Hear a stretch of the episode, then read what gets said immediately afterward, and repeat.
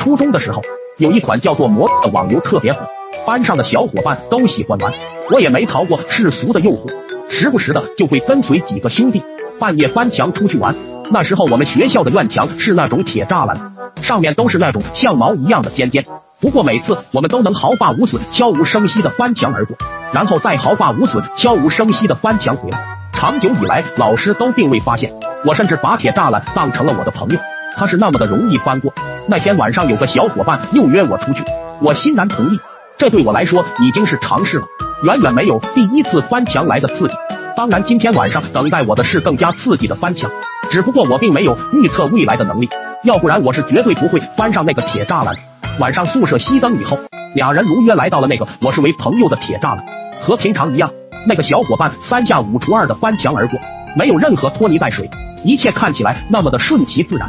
轮到我了，这对我来说也是手到擒来的一件事。伸手蹬腿一跃而上，然后下肢，就是这么的简单朴实无华。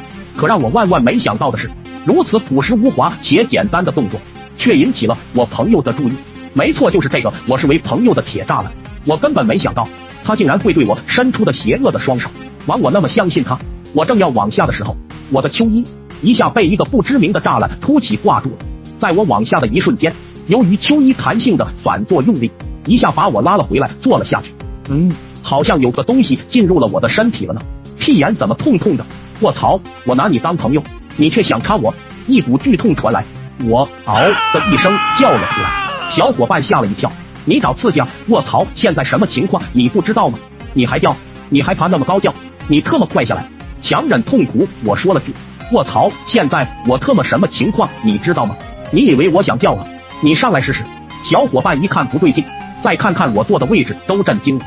我说赶快去叫人救命！小伙伴又翻了回来，找了老师。不一会，老师就赶来了，帮我拨打了幺二零。幺二零来了之后毫无办法，又帮我拨打了幺幺九，最后锯断才把我救下来。当我再次回到学校上课的时候，我知道我已经成为了学校风云人物。从小到大，我也想一直低调，可是实力不允许啊。我去看望了一下我的老朋友，它已经不复存在。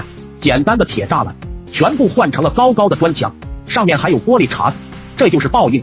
卧槽，让你扎我！